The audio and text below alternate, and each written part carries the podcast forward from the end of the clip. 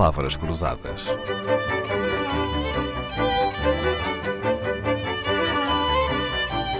Porque quase tudo é uma questão de semântica. Urbain Dubois e Émile Bernard, grandes chefes de cozinha de Guilherme I, rei da Prússia e imperador do Império Unificado Alemão, escreveram no livro La Cuisine Classique, em 1864, que os menus devem encontrar-se na mesa e conterem cachê de uma simplicidade elegante e ao mesmo tempo séria. Devem ser escritos corretamente e de forma legível e, em todo o caso, isentos de denominações pretensiosas, assim como sem erros de ortografia que revelem uma negligência imperdoável. Olá, Virgílio Nogueiro Olá, Gomes. Bom dia. No seu Olá. trabalho de campo pelos restaurantes portugueses, tem encontrado muitos erros eh, ortográficos? Olha, eh, em muitos restaurantes apetece-me levar-lhe este textinho deste livro, que já em 1864 sentia essa necessidade de ensinar ou chamar a atenção para a escrita. É, é recorrente. E há termos, que, há termos que eu não entendo. Em Portugal, e estou sempre no. E, se- e se o, e se o, se o restaurante tem toalhetes de papel, eu escrevo lá assim, olha, por favor, entreguem ao chefe de cozinha, ou ao, dono do restaurante que eh, aguilho não é nada. Há a expressão correta, e estamos a falar de uma importação. Transformar. O, o que é que quer dizer aguilho? Nada. Não é uma palavra portuguesa que exista. O que existe é al arrilho, que é uma expressão, sobretudo galega, para dizer que leva alhinho. Portanto, mas há outros erros gravíssimos. Outro mais recorrente é coitado do senhor Bolhão Pato, que o põe a ser dono do mercado do Bolhão no Porto. Portanto, em vez de escreverem com U, que escrevem com O.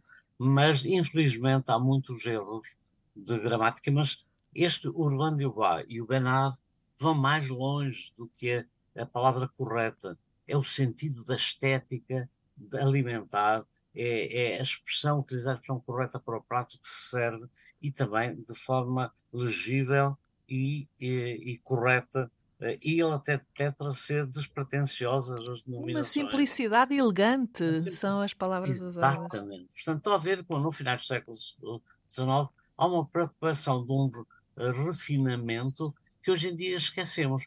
A mim preocupa mais outra questão que é a gente olha para um, um, prato e conhecemos a forma clássica e de repente vem-nos outra coisa qualquer sem estarmos prevenidos para isso. Eu, portanto, acho que a evolução deve existir. A cozinha é uma atividade dinâmica, em permanência e, e em atualização, mas utilizem uma, uma denominação simples, que é dizer o nome da proteína, a maneira como cozinharam e os complementos ou, ou as guarnições. Acontece, hoje em dia é tudo muito fácil, mas continua a haver, infelizmente, pouco rigor na escrita do- das emendas ou dos menus. Virgílio Nogueiro Gomes, o gastrónomo que não engole erros de português nos sítios onde vai. Erros há muitos, vemos muitas vezes em vez de costeleta, costoleta. O Virgílio lembra e bem que muitas vezes vemos omeletes em vez de omeletes, não é? Isto já para não irmos às traduções para o inglês, por exemplo, Ah, algumas delas que dão origem a anedotas, não é? Não, eu levo as traduções para rir. É uma distração à mesa. Ver os, os disparates de traduções que acontecem. E nós não precisamos, às vezes, traduzir. Dizer, hoje em dia, eh, estes hábitos nasceram da língua francesa. A língua francesa continua a ser a língua mais importante na cozinha, se assim podemos chamar, e vejo o exemplo da Inglaterra, o Reino Unido, com um protocolo tão exigente e rigoroso, e os menus de Estado são escritos em francês. Por uma razão simples. É que os ingleses não têm todos os termos de cozinha que os franceses têm. E, portanto, a meio do, do, de um menu aparecerem palavras francesas e inglesas, então o protocolo optou por ser sempre em francês o menu. É uma cultura que se está a perder, porque hoje em dia quantas pessoas aprendem francês ou gostam de francês? Eu costumo dizer, pelo menos aqueles que querem estudar história da alimentação, tem que perceber um bocadinho de francês. Mas depois há muitos outros uh, problemas de linguagem à mesa, até porque as designações variam muito, mesmo num país pequenino como Portugal, uh, viajando de norte para sul, os vocábulos mudam, não é? Por exemplo. É, os vocábulos mudam, mas a mim perturba mais que muda a comida. Por exemplo, bacalhau ao brás é se calhar o prato de bacalhau mais cozinhado em Portugal. E aparece de formas diferentes. Às vezes aparece com batatas grossas, uh, outra vez esquecem-se que a receita inicialmente é com batata palha.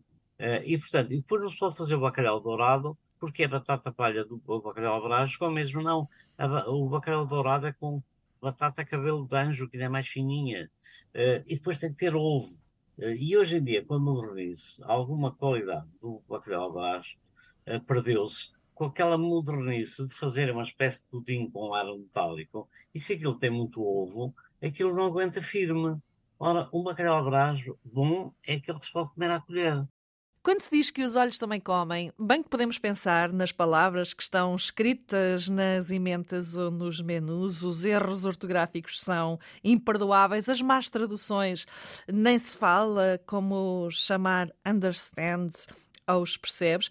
Claro que depois há uma grande diferença de uh, vocábulos. Um pregado no norte é um rodovalho no sul, muitas vezes um pero no sul equivale à maçã do norte. E depois também há uma grande diferença no vocabulário entre a cidade e o campo. Uma delas, a sopa que no campo é muitas vezes designada de caldo.